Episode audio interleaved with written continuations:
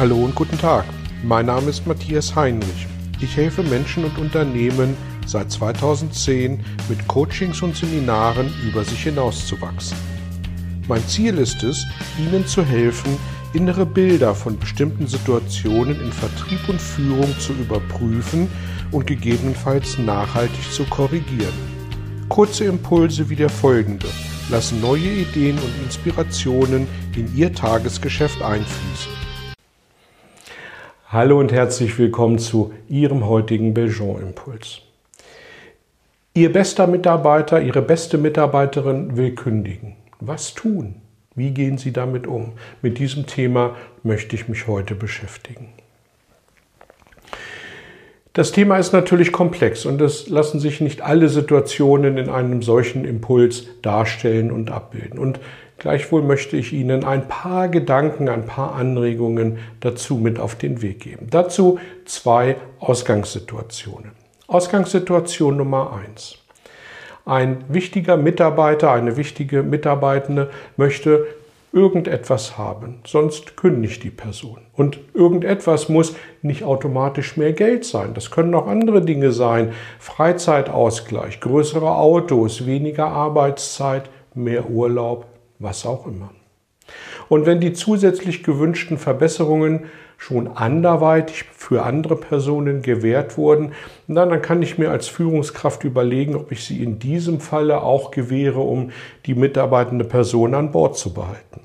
Ich sollte mir nur darüber im Klaren sein, dass möglicherweise im nächsten Jahr weitere Forderungen auf mich zukommen. Das Signal ist ja dem Grunde nach, ich gebe nach. Und darüber hinaus sind Vergünstigungen aller Art natürlich keine wirkliche Motivation.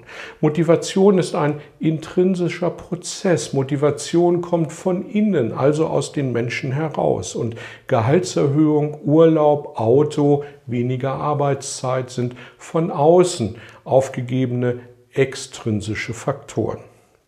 Das heißt, die motivieren genau so lange, bis sie zur Gewohnheit geworden sind und dann verpufft diese Vergünstigung im Sinne der Motivation, aber der Aufwand für das Unternehmen ist gleichwohl da. Und wenn die zusätzlich gewünschten Verbesserungen bisher noch bei niemandem gewährt wurden, dann sollten Sie sich als Führungskraft ernsthaft überlegen, ob Sie hier gegebenenfalls einem Tabubruch zustimmen und so vielleicht einen Damm brechen lassen, indem dass Sie Fakten schaffen, an denen sich auch andere Mitarbeitende orientieren. Und selbst das Unterzeichnen einer Verschwiegenheitspflicht ist natürlich kein nachhaltiges Allheilmittel, weil irgendwelche Undichtigkeiten oder Andeutungen wird es immer geben. Manch ein Mitarbeitender, manche Mitarbeiterin, die Forderungen aufgestellt hat, die nicht erfüllt worden sind und die daraufhin gegangen sind, kamen nach einiger Zeit auch mal wieder zurück, weil die Person merkte, dass bestimmte Vergünstigungen, die sie als Versprechen in anderen Unternehmen bekommen hat, am Ende dann auch nicht alles sind. Ausgangssituation Nummer zwei. Sie haben Angst, ein wichtiger Mitarbeiter, eine wichtige Mitarbeiterin kündigt und Sie bieten von sich aus etwas an.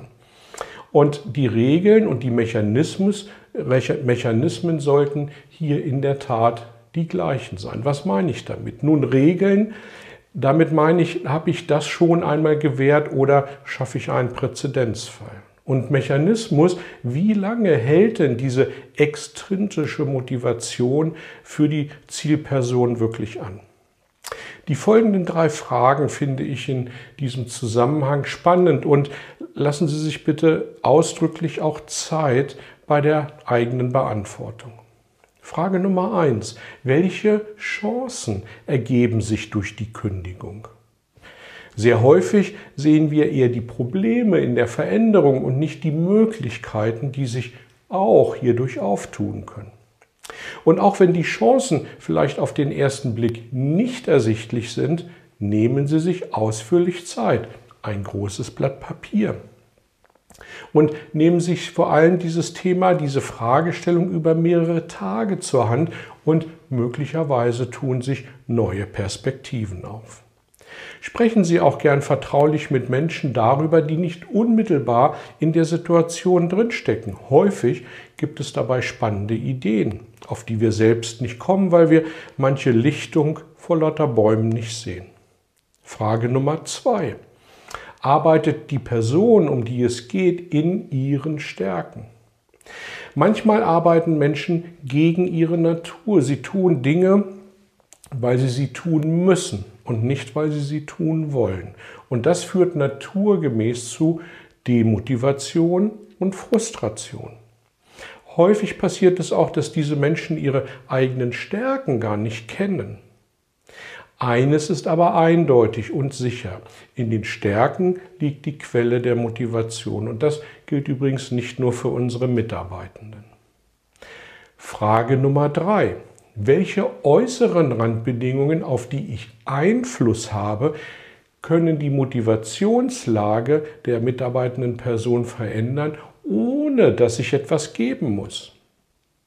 Manchmal sind es Kleinigkeiten, die zu Frustration und Demotivation führen und die sich einfach und schnell klären lassen. Der Blick über die Lichtung, über den Wald verändert schon mal den Horizont. Ich wünsche Ihnen, dass Sie für sich zu richtigen und guten Ergebnissen kommen, wenn Sie vor der Entscheidung stehen oder gestellt werden, ähm, einen Mitarbeiter nochmal anders zu entlohnen. Vielen Dank für Ihre Rückmeldung, für den Austausch Ihrer Erfahrungen. Danke fürs Dabeisein und gern bis zum nächsten Mal. Tschüss. Vielen Dank für Ihr Interesse an meiner Arbeit und an meiner Vorgehensweise. Gern werde ich auch ganz konkret für Sie tätig und helfe Ihnen, über sich hinauszuwachsen. Sprechen Sie mich an. Ich freue mich auf Sie und die Zusammenarbeit im Coaching oder Seminar.